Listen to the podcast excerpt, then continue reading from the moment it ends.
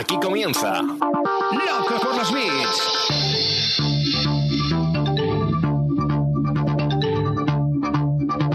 El podcast de e-commerce y marketing online de Emiliano Pérez Ansaldi.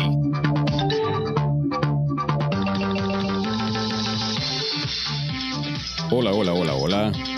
¿Qué tal estás hoy? Muchas gracias por escuchar este nuevo episodio de Loco por los Bits. ¿Tienes un e-commerce, un proyecto digital o cualquier cosa relacionada con el marketing online y quieres que el mundo lo conozca?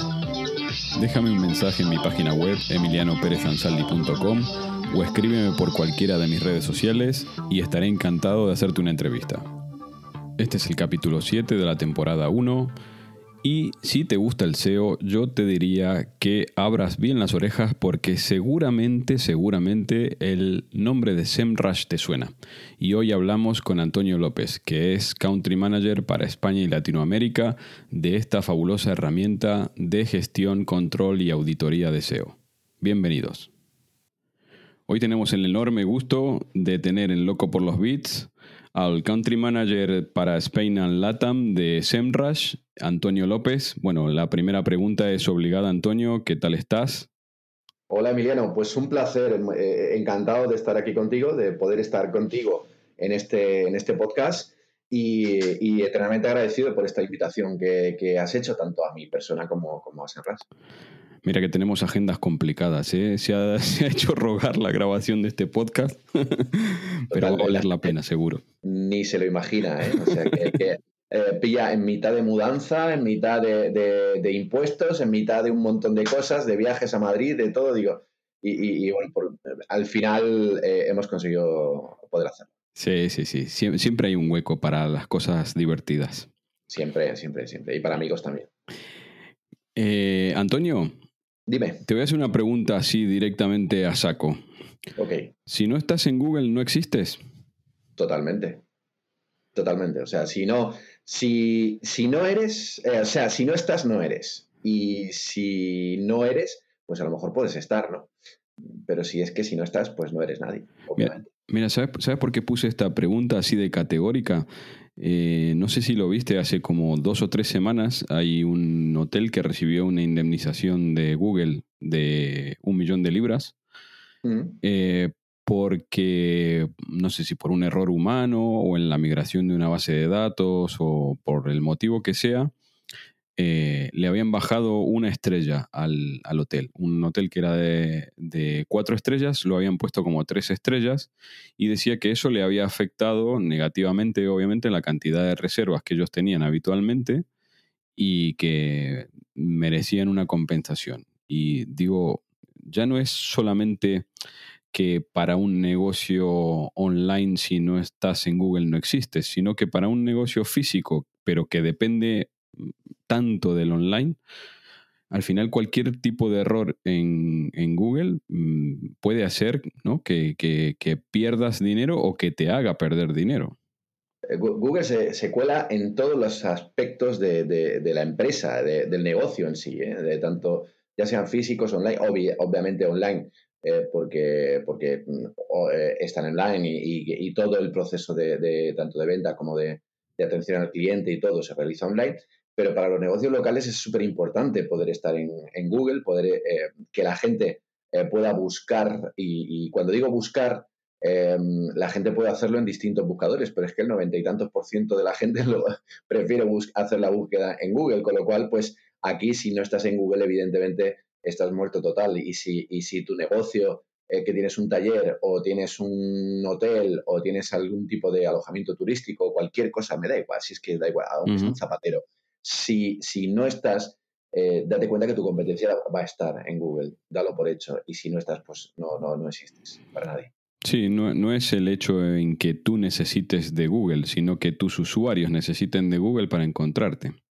Exacto, eso uh -huh. es, eso es. Al final cambia todo. Eh, hace unos años utilizábamos páginas amarillas para encontrar mudanzas, claro. o para empresas de mudanzas, o, o zapateros, o lo que sea, ¿no? Eh, hace, yo el otro día comparaba eh, esto de páginas amarillas reci recibió un vecino mío porque se lo vi en el buzón, así que como que se le queda así un poco por fuera, ¿sabes? El librito este. y, yo me di cuenta que, de, ostras, es que cabía en, el, en, la rajita del buzón es pequeñita, ¿eh? Y cabía. Entraba el, lo de páginas amarillas. Y yo decía, digo, recordaba aquellos años en, que, eh, en el que el libro de páginas amarillas era un tocho como de enciclopedia Larousse, ¿vale? Sí, sí, sí. Eh, y, todo eso ha cambiado y, eso no va a volver a ser más. Eh, ¿Por qué? Porque ha cambiado el hábito de, el hábito de consulta del, usuario. Hmm.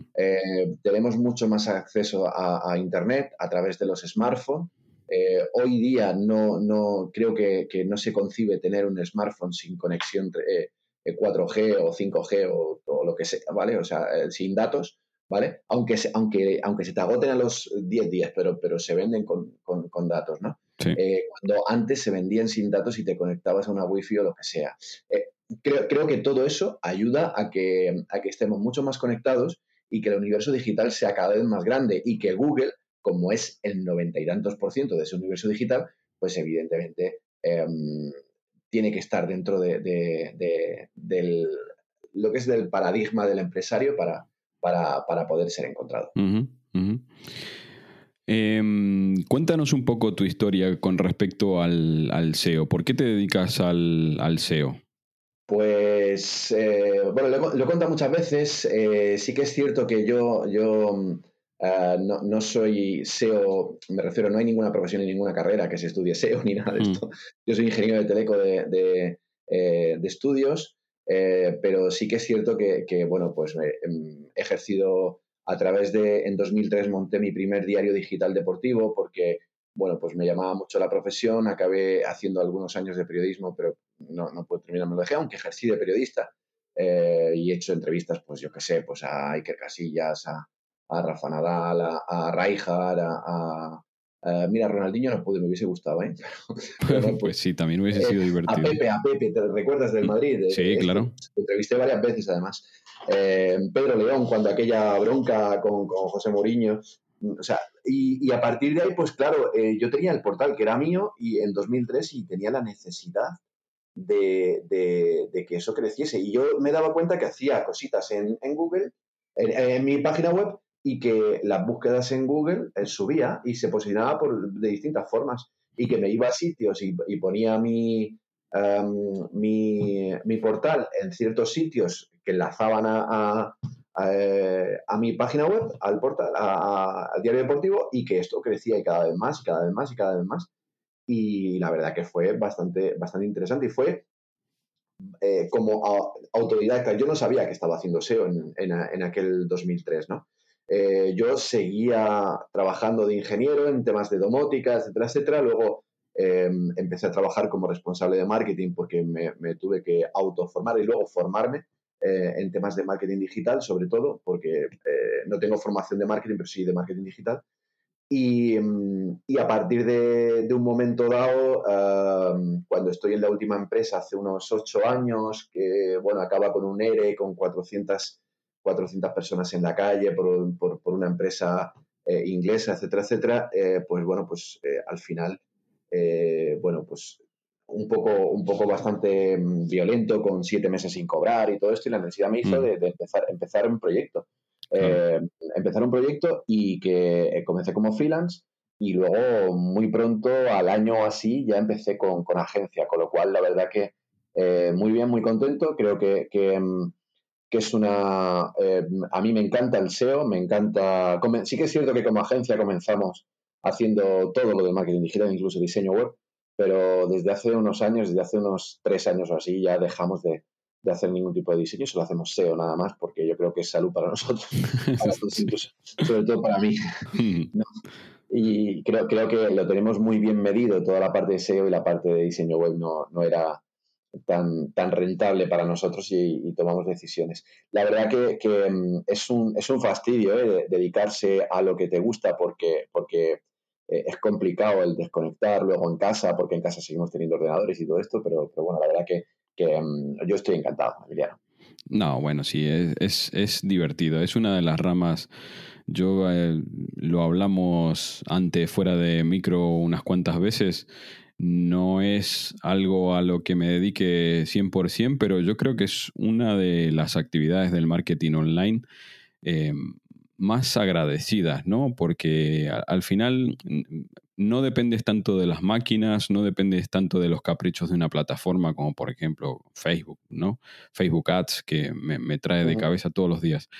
Y en cambio en el SEO, si se hacen las cosas bien, al final ves los resultados, es mucho más trabajoso también, no se obtienen los resultados de manera tan rápida, pero ese aspecto manual y artesano que tiene todavía, a mí me gusta, a mí me gusta. Yo coincido contigo de que es, es muy divertido sobre todo experimentación. ¿eh? Yo esta mañana lo comentaba con, con unos, eh, con unos compañeros em, en el que, em, bueno, pues eh, si lo comparamos con otras profesiones, quizá el SEO o, el, o, el, hombre que hace SEO el, o el SEO men, ¿no? Hmm.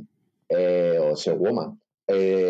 al final es como el abogado o el médico, ¿no? Porque es muy difícil que una empresa o alguien de un departamento de marketing de una empresa sepa SEO sabrá algunos conceptos del SEO y todo esto, pero eh, claro, tú cuando vas al abogado, pues te dejas guiar por él porque él sabe de leyes y cuando vas al médico, pues te dejas guiar por él porque él sabe de, salud.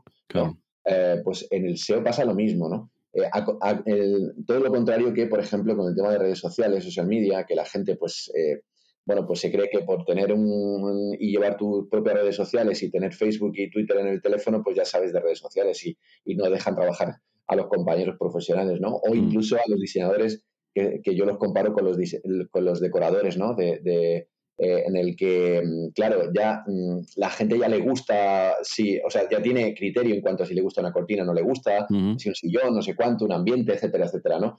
Cosa que a lo mejor el diseñador o el decorador, perdón, lo ha hecho con todo criterio y con todos los, eh, con toda la, eh, lo que es la técnica y, la, y los números, y sin embargo, no, no, es más difícil tenerlo en cuenta porque no se valora. Sí, se reduce al final a un me gusta o no me gusta y punto. Aquí no. Sí, sí, es verdad también eso. Em, Antonio, ¿en qué momento de un proyecto me conviene invertir en SEO? Sabiendo que obviamente eh, está la ley en mármol escrita que dice que necesito vender ya, ¿no? Desde el minuto cero. Pero ¿en qué momento me conviene invertir en SEO sabiendo yo que lo tengo que tener en cuenta? desde el minuto menos uno. Eh, y, en, esto, en esto soy bastante claro porque eh, llegamos siempre tarde. El, mira, mm. si, el, si el proyecto tuyo lo has cogido y ya está, ya está montado, lo has heredado, eh, lo, has, lo que sea, ¿no? pero, pero ya existe en Internet, existe en Google y, y demás. Mm, vale, perfecto. Pues necesitas tener ya a un SEO que te ayude a planificarlo. También depende un poco del presupuesto que tengas, obviamente, ¿no? Hmm. Eh, pero, pero sí que es cierto que, necesitas un SEO desde, desde el principio que te ayude a planificar, que te ayude primero a auditar, que te ayude a planificar estratégicamente el proyecto y que te ayude a realizar em, todas las labores de, de, SEO que necesitas hacer, toda la parte on-page, toda la parte técnica, toda la parte eh, off-page, etcétera, etcétera. ¿no? Hmm. Si tu proyecto no ha comenzado todavía, pues para, para, para, o sea, hay que hacerlo igual, ¿no? Es decir, al igual que contratas el diseñador, el diseñador web, al diseñador web, el que le tiene que decir cómo se tiene que hacer la web es el SEO, porque es el, es el que le tiene que decir cómo quiere la web para que luego no haya que hacer ningún tipo de auditoría o auditar el trabajo que hace el diseñador web y hacer doble trabajo.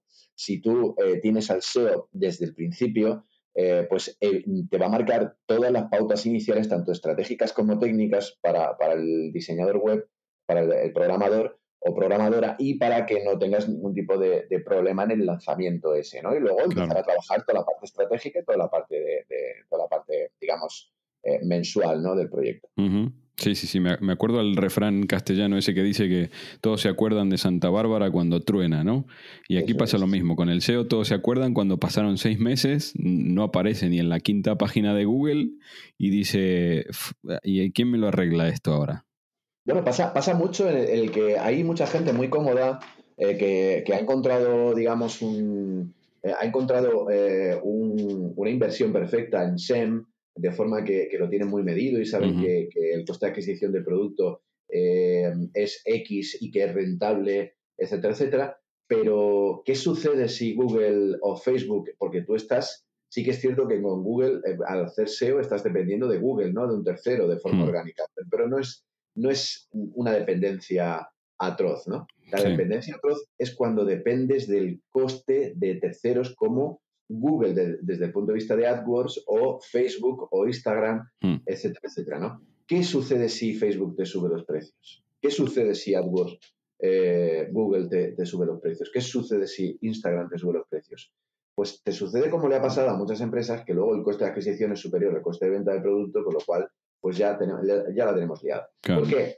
Eh, recordemos que el SEO es un activo y el SEM es un pasivo. Eso lo, lo- lo repito hasta la saciedad. Además, es una frase mía. Hmm. Em, todo lo que inviertes en, en SEM eh, va a desaparecer en cuanto dejas de invertir. Sí, En, en cambio, cuando todo lo que inviertes, tanto tiempo como dinero en SEO, se, re- se va a revertir sobre tu propio proyecto.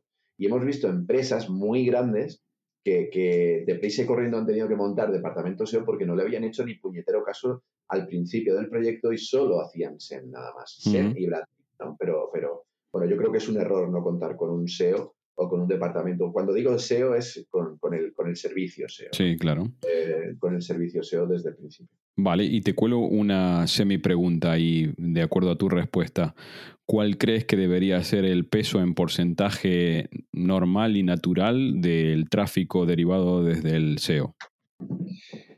Eh, a ver, yo, cre- yo creo que primero, el SEO debe, debe formar parte de la, toma de, de la toma de decisiones del negocio. Eso es fundamental, o por lo menos tiene que tenerse en consideración. Ujú, Eh, eso es fundamental. Eh, en cuanto al peso, eh, creo que tiene que ser eh, un peso que pueda amortizarse en el futuro. ¿vale? Todos sabemos que el SEO no es, un, no es un botoncito que le, tocas y, y empieza a, a- a ver visitas orgánicas, eh, a posicionarte en Google y a ver visitas orgánicas. No, esto no es así, todo el mundo lo sabe. Em, por eso hay que invertir al principio, es una inversión al principio, pero una inversión que necesitas amortizar y que, y que eh, en un futuro cercano eh, lo, lo vas a amortizar, ¿vale? Y está en el, en el business plan o, o directamente en el, en el cuadro financiero del, del negocio el saber cómo se va a amortizar ese, ese, ese- esa inversión, ¿no? Eh, lo que no me vale es invertir un millón de dólares en, en un proyecto cuando sabes que no lo vas a amortizar ni en 15 años, ¿no? Claro, O sea, tiene que ser una uh, tiene que ser un- un- una inversión eh, que vaya ah, de acuerdo con la inversión global del proyecto en marketing digital. ¿ok? ujú, Ah, y que aún así eh, pueda amortizarse en un futuro cercano y, a- y además ser rentable. claro, exacto. No te puedo hablar de porcentajes porque... porque ¿qué te No, el que sea rentable. 40, es que, es, que tiene que- es el, que, el que sea rentable para el negocio porque quizá para, para un, un producto que, que sea de, pues no sé, de, de, eh, al- electrodomésticos gama blanca, tipo frigoríficos, lavadoras, todo esto, que va en un, un coste medio de carrito de a lo mejor de 600 euros, pues evidentemente eh, el, el coste de adquisición va a ser más bajo que, que el, coste de, el coste de venta, obviamente, ¿no? Ujú, y, el- y todo lo que inviertes en SEO, eh, vendiendo dos productos o tres o cuatro o cinco, lo que tengas establecido, ya recuperas parte de esa amortización. Sin embargo, cuando tienes eh, un producto pequeño de, de- pocos euros, pues eh, tienes que hacer mucha venta para que, para que pueda ser rentable ¿no? el, el SEO. Hay que llegar a un punto en el cual la inversión eh, pueda ser rentable para todos, ¿no? Para, para, y que no pueda colapsar otros servicios también que se deben realizar en el 360 que llamamos del marketing. Exacto, exacto. ¿Cuáles dirías que son los procesos para un proyecto ya medio grande y qué importancia tiene cada uno? Estoy hablando eh, de, de lo que conocemos por procesos mm, normales y naturales de SEO, ¿no? Como puede ser el keyword research, la, la estructura web, el link building, eh, la parte de semántica. Eh, ¿Cuál dirías que, que es el paso normal de, de estos procesos de SEO y qué importancia tendría cada uno para un proyecto medio grande? A ver, Emiliana, yo, yo esto lo, lo divido en tres bloques, ¿vale? Eh, y tú, tú lo conoces bien. Eh, el primer blo- bloque está, eh, está relacionado con la auditoría, por conocer en la situación en la, que se, en la que está el proyecto actualmente. Eso es lo principal. Si tú llegas nuevo al proyecto o el proyecto lo coges eh, desde el principio, si es desde el principio, no es auditoría, sería consultoría inicial, ¿no? claro, eh, consultoría inicial estratégica, ¿no? Pero, pero sí que es cierto, y luego tienes que verificar que el programador ha hecho todo, etcétera, etcétera, ¿no? Pero eh, nos ponemos en el que cogemos un proyecto grande que ya está hecho, ¿no? Que ya está, que ya está montado, pues tenemos que, que saber exactamente de- desde dónde partimos, saber descubrir mejoras que podamos eh, que podamos trabajar dentro del proyecto en base a algunos errores técnicos que tenga que pueda tener el proyecto. Eso es lo, principal. Eh, auditoría. Dentro de esa auditoría analizamos todo, todo el proyecto completo. Y ahí yo, por eso digo que la auditoría es la máxima expresión del SEO. ¿Vale? ¿Por qué? Porque em, el que haga la auditoría tiene que casi, casi que saber de todo. Tiene que saber del inbuilding, tiene que saber de contenido, de semántica, tiene que saber de, de, indexación, de, rastreo. De indexación, de rastreo, mm. de, arquitectura, de todo, de todo, ¿no? Incluso de análisis de la competencia. Con lo cual, pues eh, imagínate. Creo que, creo que eh, en la auditoría eh, está gran parte de, la, de, lo que es el éxito de un proyecto, ¿vale? De un proyecto grande. Cuando tenemos proyectos muy grandes, em, pues evidentemente hay algunas cosas que importan más y otras que importan menos. ¿no? Por ejemplo, cuando es un, proyecto muy, muy grande con millones de URLs, pues claro, los, toda la parte de long page, títulos, em, etiquetados, metadescripciones, todo esto pues importa casi, casi menos, ¿no? O sea, le, prestamos muy poca atención, al contrario que le prestamos más atención a la parte de indexación, rastreo, eh, crawl budget, todo esto, ¿no? Em, una vez que tenemos preparada la auditoría, nos toca elaborar la estrategia del proyecto. Ese es el segundo bloque que, que, tenemos que tener en cuenta. En, ese, en esa estrategia del proyecto vamos a definir todo en base a eh, cómo queremos que sea el proyecto desde el punto de vista on-page, cómo queremos que sea el proyecto desde el punto de vista off-page, elaborar un calendario de, enlaces incluso a, captar sitios donde, en, el caso de que, de que, sea necesario captar, porque normalmente para los, para los portales muy, muy grandes no es necesario trabajar el email, ¿no? Eso ya, ya eh, hay algunos que no, no merecen ni la pena. Eh, pero lo vemos todo, incluso briefing de contenidos, calendario editorial, un montón de, cosas. Eh, pero sobre todo basado en eh, toda la parte de arquitectura. y una vez que, está todo definido y que ya están todas las mejoras hechas y todos los trabajos de, rectificación y modificaciones hechos, pues empezamos a trabajar todo el SEO a implementar toda esa estrategia que hemos planificado previamente. ¿no? y, a, empezar a trabajar todo el SEO desde, desde el punto de vista pormenorizado. Eh, incluso vamos eh, retroalimentando, eh, obteniendo analítica, evidentemente, de, todo el proyecto y ver cómo se comportan las, las estrategias que nosotros llevamos a cabo. y ver exactamente si nos estamos equivocando, si estamos acertando, si, si el proyecto mejora, no mejora, etcétera, etcétera. ¿Por qué? Porque eh, esto es un universo cambiante y podemos cambiar de estrategia cada tres meses o cada dos meses incluso. ¿no? Ya, ya conoces un poco cómo funciona en base a algunos Sí, sí, sí. Cada vez que se actualiza el algoritmo nos ponemos a temblar todos. Pero para resumir, tres bloques, auditoría, estrategia y eh, dirección. Dirección de SEO. La parte, la parte SEO. Vale, y te meto una mini pregunta de nuevo ahí en el medio en base a tu respuesta. Eh, ¿Cuál dirías entonces que son las posibilidades que tiene un proyecto pequeño para competir dentro de, dentro de un segmento donde haya monstruos del SEO? A ver, aquí tenemos que ser tremendamente inteligentes, cada vez menos, ¿eh? ¿eh? cada vez menos porque Google con los cambios de algoritmo está premiando mucho los líderes del mercado mm. eh, y dándole cada vez más protagonismo. Eso sí que es cierto, es decir, coge líderes del mercado líderes de, ciertos sectores y los premia mucho más y, lo, eh, hace que, crezcan en algunas palabras clave. Y yo me estoy dando cuenta en un montón de proyectos, sobre todo desde principio de año hacia acá, bueno, ya, ya incluso final del año pasado. Hmm. Eh, pero sí que es cierto que aquí tenemos que ser tremendamente inteligentes porque tenemos que estudiar huecos que, se dejan estos, estos megaproyectos grandes para intentar robarle tráfico a esos, a esos proyectos. Nos toca jugar mucho con la long tail. Nos toca eh, primero estar donde ellos no están. Y una vez que, nosotros ya tenemos ese protagonismo donde ellos no están, en los huecos que ellos no quieren, eh, como digo yo, recoger las migajas que ellos no quieren, ¿no? Pues eh, nos toca entonces, una vez que nos hemos hecho un poco más fuertes, empezar a plantarle cara y empezar a jugar con ellos realmente, ¿no? Y, empezar a, intentar colarnos entre, entre algunas palabras clave que puedan ser interesantes. Sí que es cierto, eh, esto hay que, hay que llevar mucho cuidado porque eh, cuando llegas y dices, bueno, yo quiero competir por eh, pantalón de deporte, ¿no? dices, hostia, es que Decathlon se gasta un millón de euros al mes en marketing digital y no sé cuánto, y cómo, y si yo no me gasto esto, pues no voy a poder competir con, con Decathlon, Sprinter o lo que sea. Pues, pues no es así, esto no es cierto. podemos competir perfectamente y más desde, desde junio de, hace un par de años cuando eh, Google sacó el, hizo el cambio de algoritmo de diversidad de dominios donde estableció que mm, en términos generales, esto no se cumple en, todo, en todos los casos, pero en términos generales solo va a mostrar dos resultados por cada dominio en, una búsqueda, para una palabra clave. Sí, sí, sí.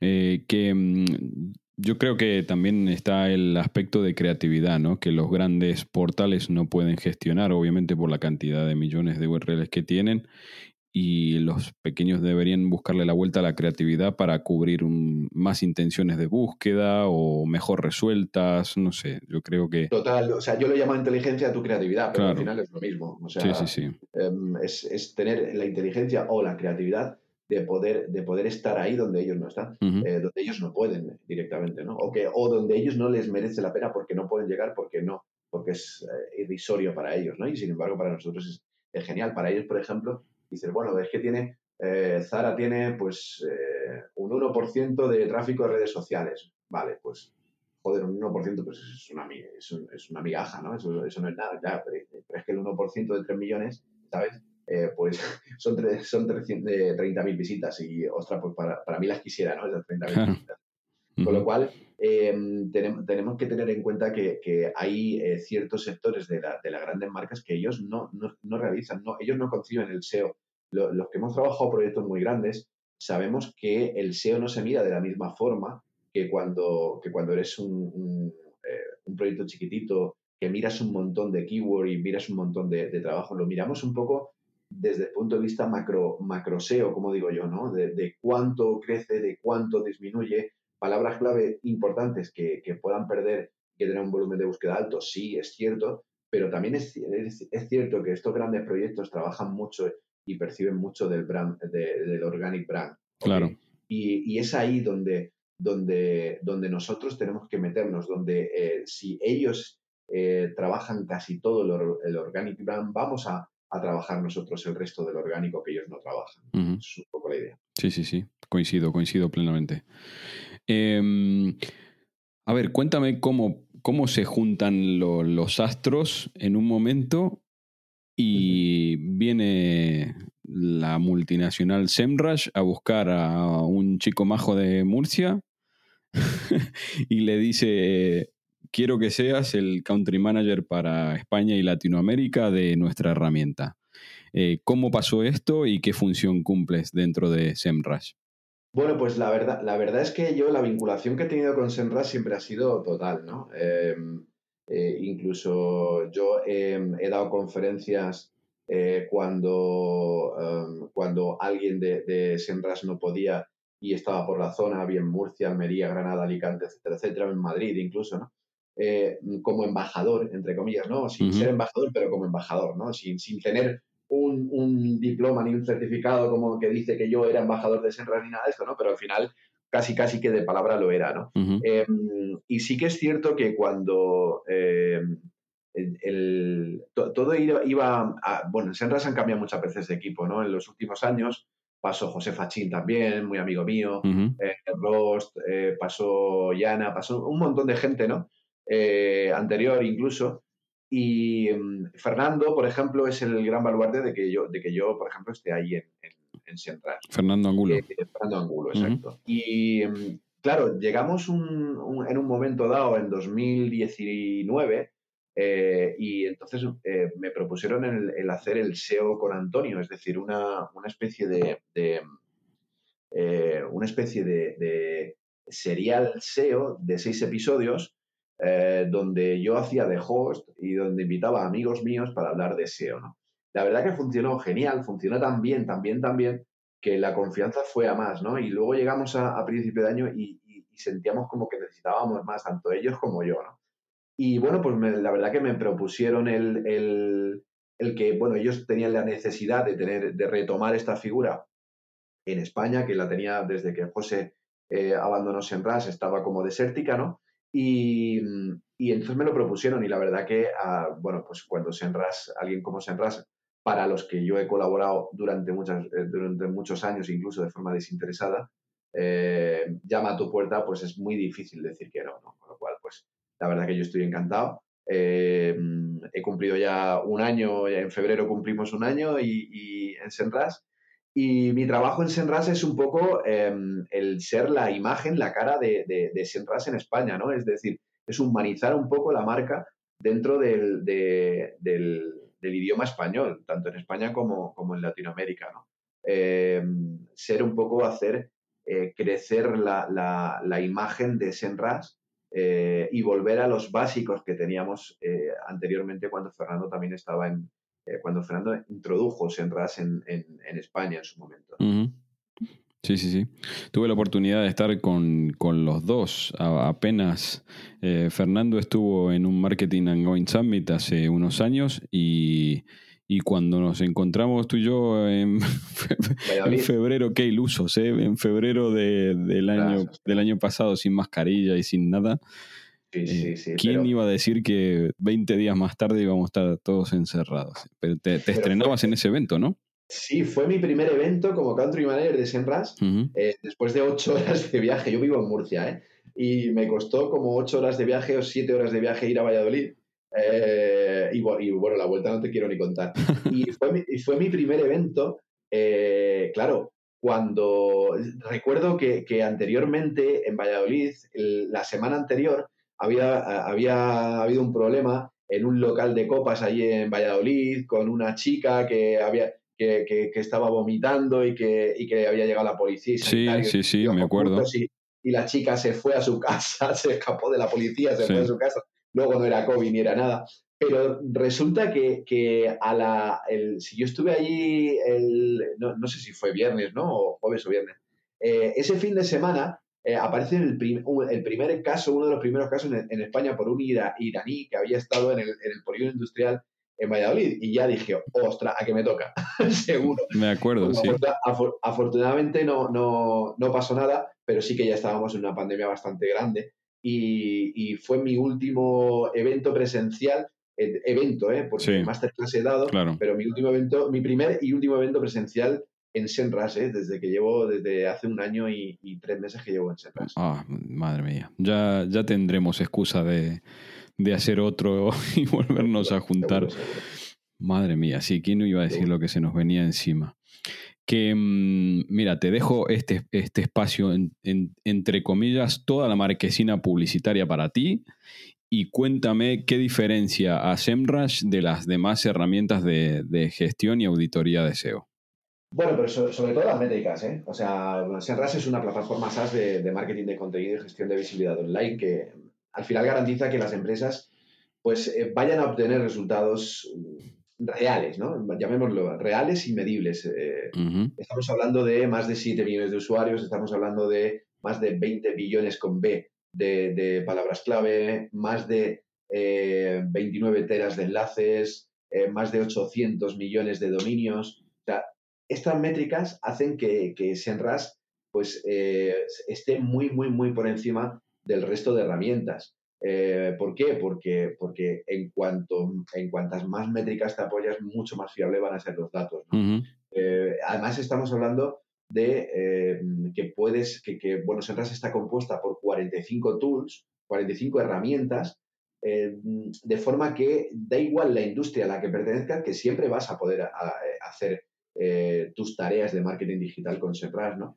Um, y además puedes buscar da igual donde vivas o, en qué país vivas o en el idioma que, en el que hables, porque eh, estamos hablando que tú puedes buscar cualquier palabra clave en, los más de 142 geolocalizaciones que, que, tienes en RAS. ¿no? Eh, cuando hablo de geolocalizaciones, es, cada geolocalización es una base de datos distinta de Google. Claro. Pues, el punto es una, es una base de datos distinta, es para, sería para España, ¿no? Google.com.mx para México, Google.com.ar para Argentina, etcétera, etcétera. Pues eh, sobre todo las métricas, eso, eso es fundamental. Una vez que, que, eh, que conoces en RAS y, y, empiezas a trabajar en RAS, ya, ya, ya no solo por la automatización de, de informes, el envío automático de informes, por, por la parte de, de desautorización de enlaces tóxicos, por la parte de marketing research, por la parte de, Keyword Research. Todo esto eh, se puede hacer con, con SEMrush. Y, yo, la verdad que últimamente me estoy centrando más en dar a conocer herramientas que son desconocidas para, para, para mucha gente eh, más que, potenciar las que, las que ya conoce la gente, ¿no? Porque eh, cuando yo entro en Senras me encuentro que yo sabía de Senras un 10% de todo lo que, mm. de lo que Senras tiene, ¿no? A mí me pasa, sí, sí. Eh, eso, eso es un problema, el, estar utilizando una herramienta que estás usando el, solamente el 10% y tienes un 90% que te da unas posibilidades brutales a la hora de ahorrarte tiempo, a la hora de eh, obtener mejores datos y más fiables y a la hora de hacer crecer tu proyecto. Eso, es eh, en realidad lo más importante. Mira, eh, yo una de las herramientas que más valoro y que son menos conocidas de SEMrush y que yo le encuentro una utilidad brutal es el análisis de la publicidad. La parte de análisis de publicidad de la competencia es Mm, pero brutal. Saber por qué palabras clave está pujando, dónde está pujando, qué tipo de anuncios, histórico de anuncios, o sea, es, es Total, sobre, todo el histórico de anuncios, de dónde viene. Eh, durante, si, si, por ejemplo, eh, durante el mes de agosto del año pasado eh, invirtió o no invirtió, o qué anuncios, qué anuncios tuvo, y luego poder hacer esa misma búsqueda tanto en, en búsqueda como en display como en, en PDC, es decir, en Google Shopping. ¿eh? Es fundamental. Em, con, lo cual, al final, incluso puedes ver lo que está invirtiendo en publicidad para saber eh, cómo puedes competir con él a nivel, a nivel publicitario o para saber exactamente si lo está haciendo bien o no, o, no, lo está haciendo bien, porque puedes medir incluso con SEMrush el rendimiento desde el punto de vista que, que, luego eh, dentro de SEMrush puedes medir el número de visitas que, pueda, que puede llegar a acceder a la página de carrito, a la página de, de, checkout o lo que sea y puedes medir la rentabilidad que pueda tener esa, esa, esa vuelta, tanto de forma orgánica como, como de display. Yo creo que es, es una herramienta indispensable para todos aquellos que, que, trabajan AdWords, pero esa, si la combinamos con, con el gestor, que es el, el, PPC Keyword Tools, donde digamos que ahí simulamos eh, campañas, anuncios y palabras clave para detectar palabras clave negativas antes de publicar en AdWords, pues ya rizamos el rizo, ¿no? Ya, ya terminamos de cerrar el círculo en cuanto al tema del SEM, ¿no? Dentro de, de SEMrush. Sí, sí, sí, sí. Coincido. Em, yo creo que, no sé si coincidirás conmigo, yo creo que el SEO ha cambiado bastante en los últimos años. Me parece que a mejor, a mi juicio, eh, ha cambiado a mejor se han ido quitando aspectos mm, que eran un poco tóxicos o que la gente, los listillos de turno utilizaban de mala manera y nos hacían quedar mal a todos. Pero, ¿qué, aspectos del SEO crees que se mantienen estables y, cuáles han cambiado para transformar justamente la actividad de los profesionales del SEO hoy en día? El, problema eh, no creo eh, que, haya cambiado, ¿vale? El problema es que no creo que haya cambiado, eh, sin embargo, ha ido variando la ponderación de algunos factores. Eso, es lo más, importante. ¿Por qué? Porque todo el mundo pensaba que el contenido era lo más importante.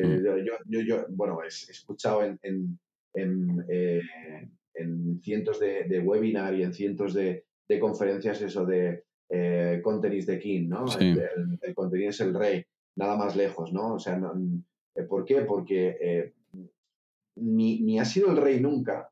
El único problema es que eh, Google no atendía a ciertos aspectos, a ciertos factores anteriormente a eso, y entonces la ponderación que tenía el contenido dentro de, los factores que, que, hacían que tu página web se posicionara más o menos, pues era bastante más grande, ¿no?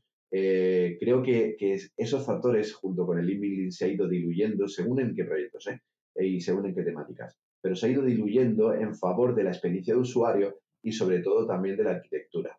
Em, creo que son los dos factores fundamentales, arquitectura y experiencia de usuario, eh, que pueden llegar a hacer que un proyecto eh, triunfe o no, ¿vale? Porque si te equivocas en, experiencia de usuario, si tu página web va lenta, si no consigues em, trabajar bien con el Web Vital, si, si tu, o a nivel arquitectura, si tienes Em, eh, no tienes un buen eh, crawl diseñado para que tanto el usuario tenga que llegar a un producto en menos de X clics o Google pueda llegar a un producto o arrastrar todos los productos de tu sitio web, etcétera, etcétera.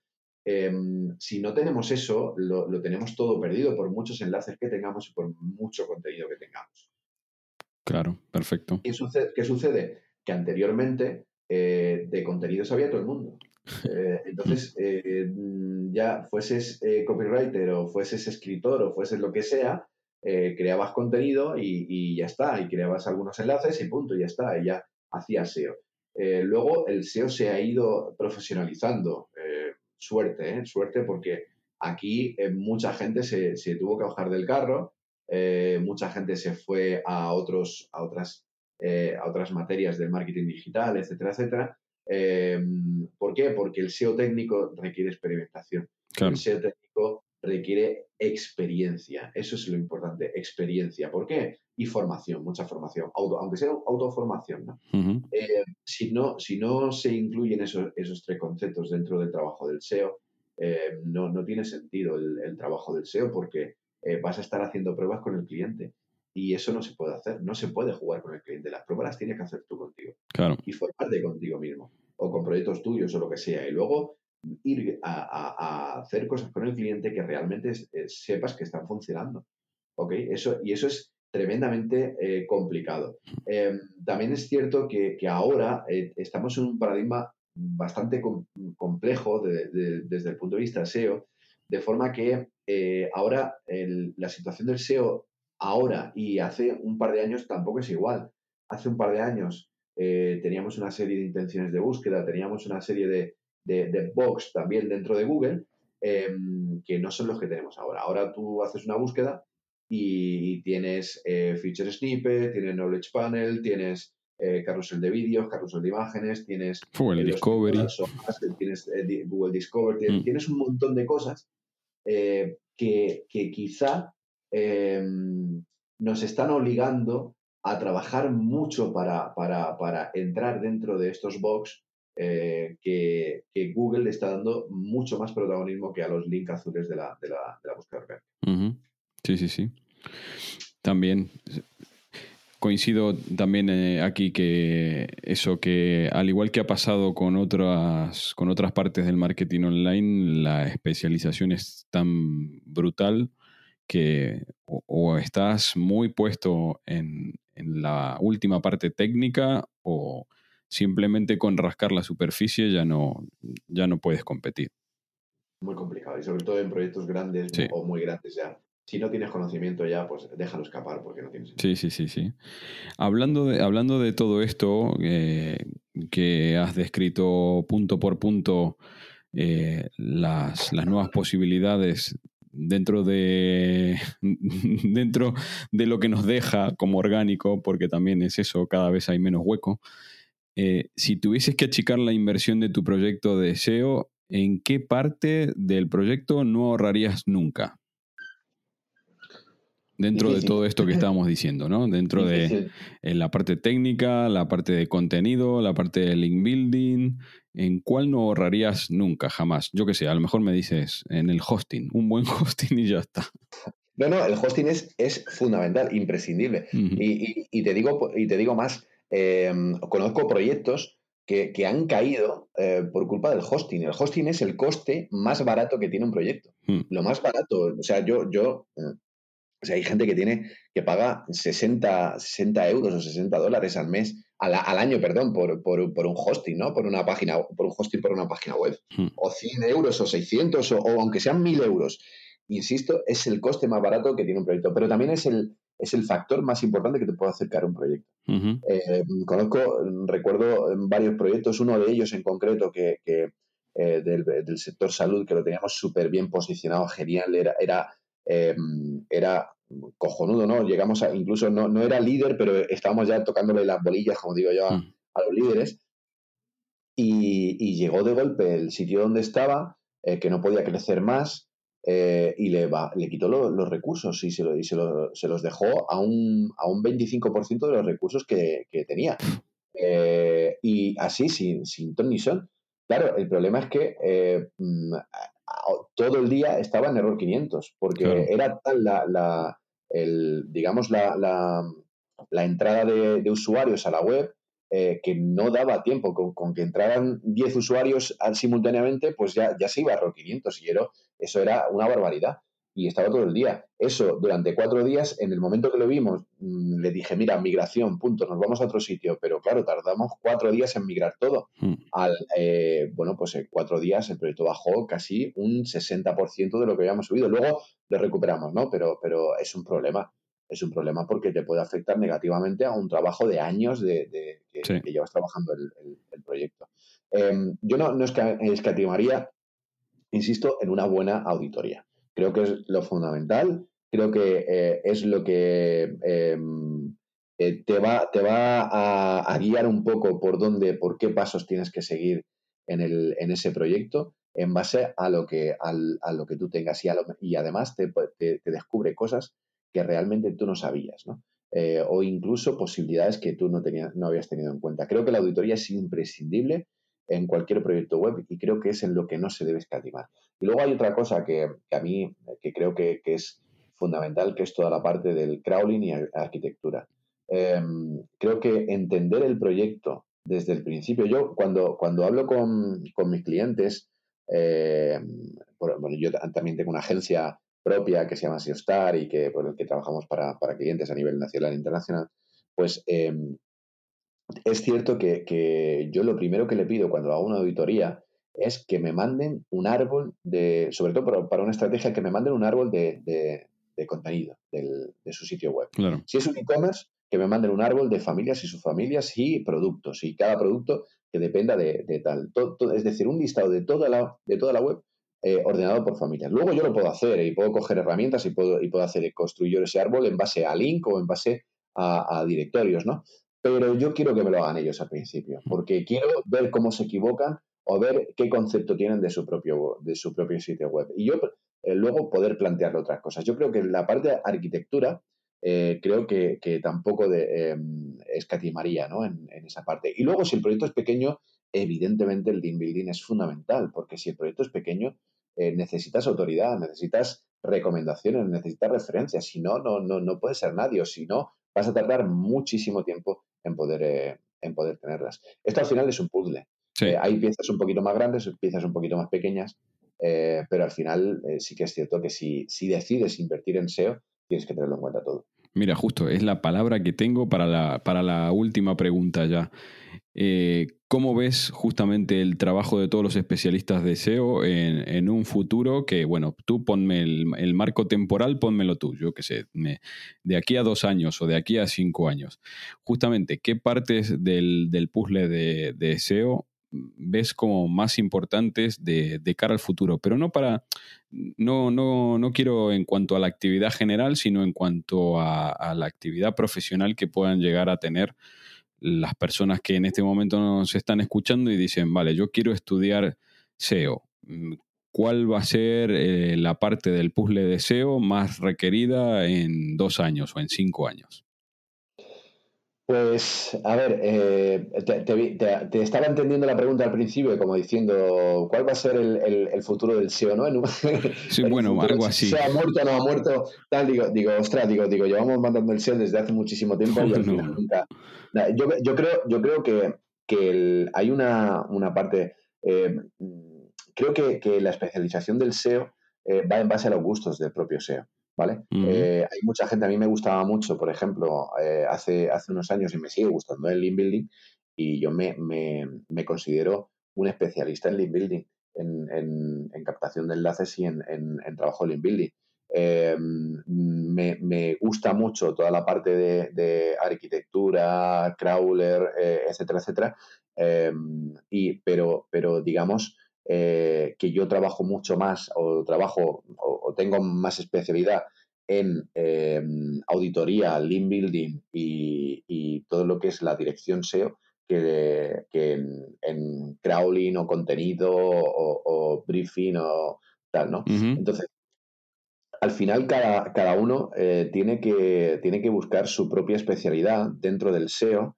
Yo soy de los partidarios de hacer un trabajo en cadena dentro del SEO, es decir, que haya mucha gente involucrada en un mismo proyecto, porque creo que, un solo SEO no puede saber de todo de forma genial y yo prefiero que si en un equipo hay una persona que sabe mucho del inbuilding, pues que se encargue de hacer el inbuilding del proyecto, que si una eh, o que se encargue de hacer los link building de todos los proyectos, si, si hay una persona que sabe mucho de temas de contenido y semántica y demás, que se encargue de, elaborar todos los briefings de contenidos para todos los proyectos, y, y si hay una persona que sabe de arquitectura y demás, porque se encargue de hacer todos eh, de elaborar todas las arquitecturas o todos los briefings de contenidos para todos los proyectos, ¿no? o, lo que sea. la, la, idea es em, que, que toda, toda, esa gente, toda esa especialización va a ser un poco, em, digamos, a, a, gusto propio, ¿no? Em, estamos en una situación en la que el SEO tiene tanto trabajo, tiene, o tenemos tanto trabajo, eh, que, que no, no, hay no, no hay un, momento en el que te pares a pensar y digas, eh, ostras, esto lo tengo que hacer por, por narices, ¿no? Porque, porque, porque me da la gana, sino que al final incluso podemos llegar incluso a, elegir a nuestros propios clientes y saber con quién queremos trabajar y con quién no queremos trabajar, ¿verdad? Hmm. Em, y, y, lo que vamos a hacer dentro de, un, de una agencia o dentro de, de, un, de, un, trabajo SEO, ¿no? De un proyecto SEO, pues va a depender eh, del el gusto que nosotros tengamos por ese trabajo. Eh, si a nosotros nos va a gustar más la parte del inbuilding, pues seguramente nos vamos a dedicar y vamos a defender mucho más el inbuilding. Si nos gusta más toda la parte de arquitectura, pues vamos a ir a, trabajar toda la parte de, SEO técnico y arquitectura, bueno, SEO técnico, por llamarlo de alguna forma. Sí, sí, sí, El SEO técnico es todo, no hay ninguna diferencia. Pero, pero sí que es cierto que depende de la persona. Yo, por ejemplo, me encuentro mucho más cómodo realmente con toda la parte, con auditoría, link building y, dirección SEO, ¿no? Em, hay compañeros, por ejemplo, porque se, encuentran mucho más cómodos con toda la parte de contenido. Hay otros compañeros que se encuentran mucho más cómodos solamente con la parte de, arquitectura, con la parte de SEO técnico, ¿no? Em,